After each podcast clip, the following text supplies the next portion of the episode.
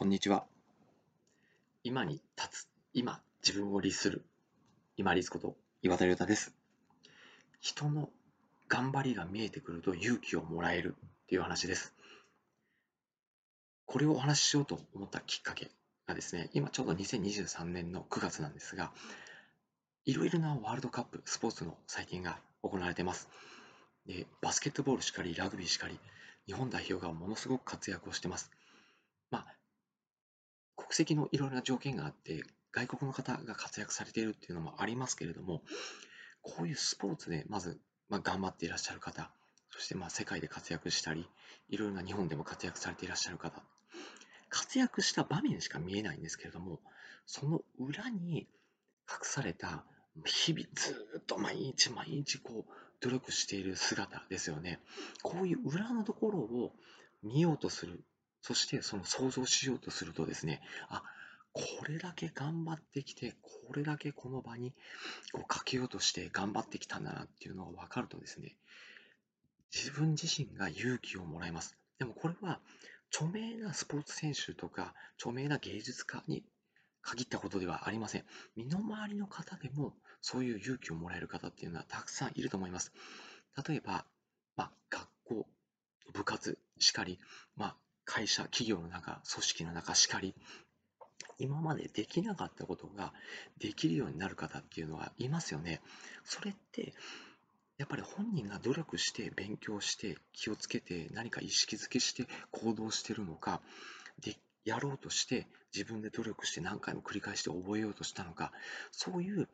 こう部活であれば先輩企業組織であれば上司先輩がですね下の方の努力上の見えない隠れた努力っていうのを見るようにすると、あ、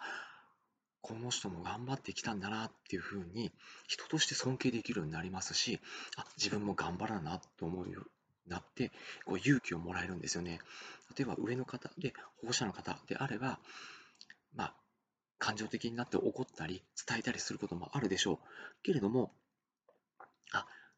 前回はこうだったけれども、今回はこういうふうに例えば言い方が変わったとか、行動の仕方が変わったっていう風な小さな変化があるはずなんですよ。そこに気づくと、あ、本人なりにあの時考えてたんだなとか、あの時、あの後反省したのかなっていうの裏の努力とかっていうのを保護者の方が見えるようになると、あ、すごいねっていうふうにこう自然と口に出したり、あとは表情とか言葉に出るようになってくるので、お子さん方も認められた気がして、ちょっと安心できる家庭環境になっていくんじゃないかなと思います。特に上に立つ人は、下の人の頑張り、裏の頑張り、見えないところの努力っていうのを、ぜひ見るようにしてあげてください。そうすると、あ、この人なりに頑張ってるんだなっていうのが見えてきて、すごく勇気をもらえます。あともうプラスあるのが、こう嫌な人とか合わない人とか、嫌を抱く人っていうのはいますよね。けれども、そういう人も本人なりに頑張って生きてるんですよね。本人なりに努力している部分もありますので、まあ、頭にくること、感情的になること、怒りが湧くこと、イライラすることあるでしょうけれども、本人なりに頑張ってるんだろうって、裏のところもちょっとだけ見てあげると、あ、